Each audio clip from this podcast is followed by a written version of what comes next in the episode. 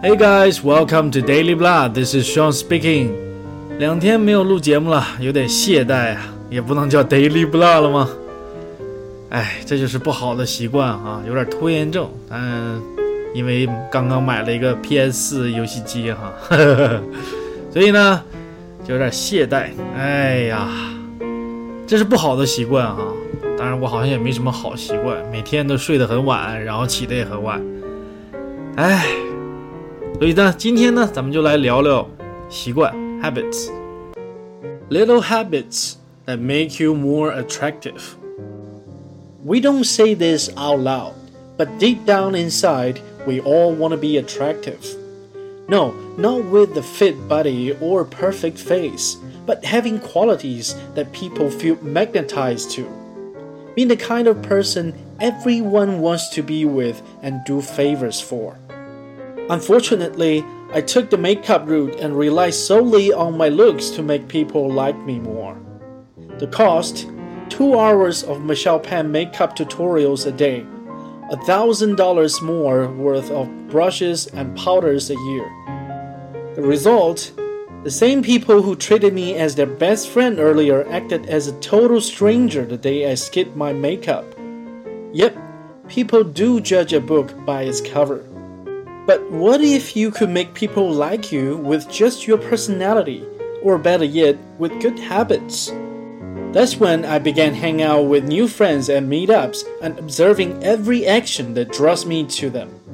Some of these habits might not seem as obvious as the average Joe or plain Jane, but if you start to build these habits now, you can make friends in a snap or keep the love in your relationship strong. Number one, Surprise people. Don't tell them. I remember my heart jumped when I got beautiful bouquet of flowers one random day at work. Not because it was from my boyfriend or a secret admirer, but as a surprise. I soon discovered that it was my close friend who sent me the unexpected gift, just because he knew how depressed I felt after realizing my ex no longer cared about me. It wasn't the gift alone that made my whole week brighter, it was his thoughts.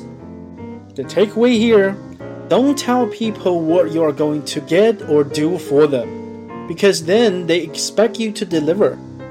Give them a surprise. It's much more memorable and impactful than doing what you've promised. Number two, say no when you don't want to. People respect those who speak their minds more so than someone who always agrees with a request or invitation. Because when you say no to others, people will see how real you are, that you have priorities and can be honest about your feelings. Yes, saying the N word might make your stomach flip, but if you can get past the feeling, you will start feeling good about yourself. If you don't treat yourself like number one, then others will treat you like number two. Number three, do something nice for a stranger. Hold the door if their hands are full. Warn them before they sit on a wet seat. Pick up their dropped cash. These are things most people won't do, but give you respect if you do. Number four, leave your ego behind and learn from those who are better than you. You can complain all you want about how life sucks and keep asking yourself, why am I not as smart, rich, likable, successful, influential, or as good looking as my better and equal? But at the end of the day, you're not helping yourself grow. You're not trying to become better. Take the time to study what makes others shine. Practice over and over again. Ask if you need to. Because if you want to be the best, you have to be willing to learn from the best. Number five, be curious about everything. It's fun talking with others, but the moment the conversation dies because no one has anything else to say is when you start getting bored of that person. Don't be that person. The one anxiously looking away while racking your brain for a good topic. If you want to save yourself from that situation, you got to make people curious about you, and the only way is if you are curious yourself. Learn how things work. Ask yourself why people behave the way they do. Read about what's happening in the world right now. Because when you have a dozen more things to say, we automatically think that you are a smart and fascinating companion. Number six, stay calm when someone's angry at you. It's not a pleasant sight to see someone screaming angrily or lashing out in a destructive way. And sometimes we just can't help but lash back. Don't. Before you snap, take a minute to think about the whole situation and why you are feeling so angry. Maybe there was some miscommunication between you two, and maybe it's best to stay calm and talk it out. This is probably the best solution to understanding people better and feeling more closely connected to them. Number 7. Start conversations with someone new. Most of us feel scared when we are away from our comfort groups, which makes it easier for people to see who's confident and who's not.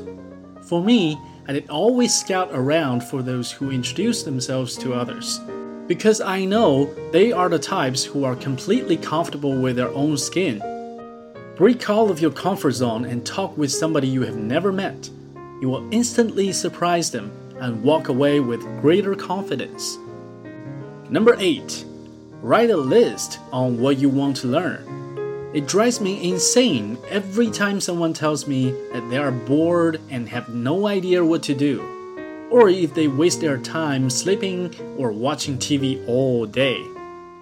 Yes, people would tell me just live in the moment and have fun. But to be honest, that is a very short term point of view.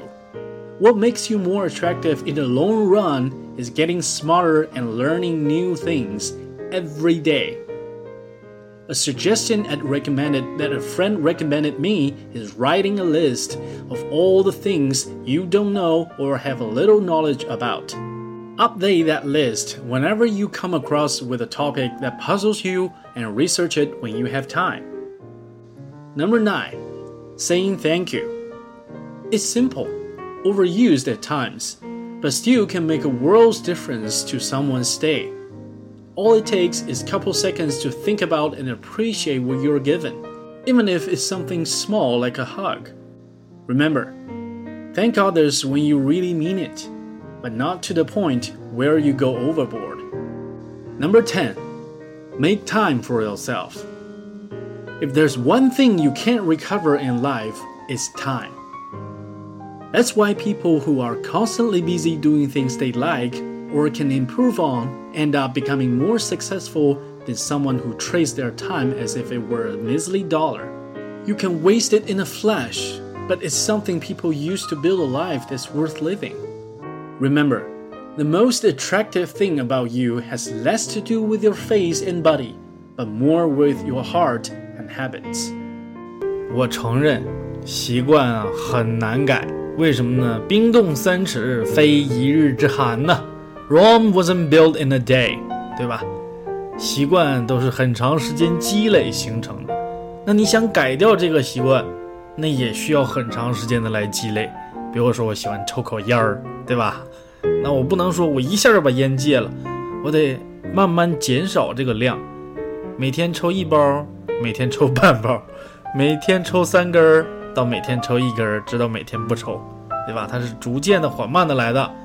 你要是想养成什么好习惯的话，也得每天每天这样坚持，哎，习惯就成自然了。可惜目前好像我还没有形成什么很好的习惯呢。嘿嘿，啊，这都不重要哈，重要的是啊，学英语，每天学一点儿，每天学一点儿，慢慢形成习惯了，你说英语就会越来越好，就变成自然了。OK，好，今天的节目就是这样。如果你喜欢我的节目的话呢，记得跟你的朋友分享，同时记得订阅哦。另外，你也可以关注我的微博和微信公众号，直接搜索。Daily Blah，D A I L Y B L A H，就可以找到我了。连写，没有空格哦。All right, I'll see you next time. Bye.